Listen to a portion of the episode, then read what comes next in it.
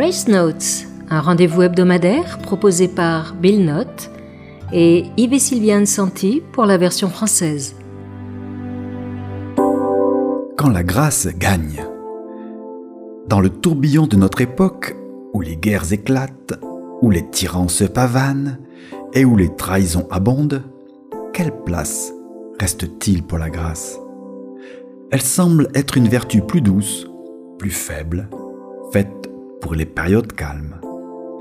Mais qu'est-ce qui pourrait être plus fort que le pardon qui guérit enfin les vendettas du passé ou qui accepte de manière réfléchie de mettre fin aux décennies décimées par la vengeance? La paix négociée reste la plus durable. Et qu'y a-t-il de faible dans le calme de la délibération qui regarde le mal droit dans les yeux et décide de l'aimer jusqu'à la mort?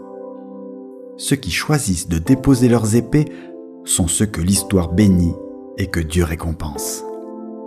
Heureux les artisans de paix, car ils seront appelés enfants de Dieu.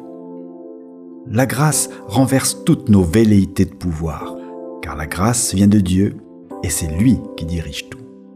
Dieu a choisi toutes choses que le monde considère comme folles pour confondre les sages. Et il a choisi des choses faibles du monde pour confondre les puissants. Lorsque nous choisissons la grâce, nous choisissons la puissance qui n'a pas besoin de brandir toute sa force. La grâce est la force de Dieu en nous et à travers nous pour notre monde. Elle guérit les blessures, elle repousse le mal, elle construit des relations durables. Et elle triomphe à la fin. Au nom de Jésus, tout genou fléchira dans les cieux, sur la terre et sous la terre, et toute langue confessera que Jésus-Christ est Seigneur à la gloire de Dieu le Père.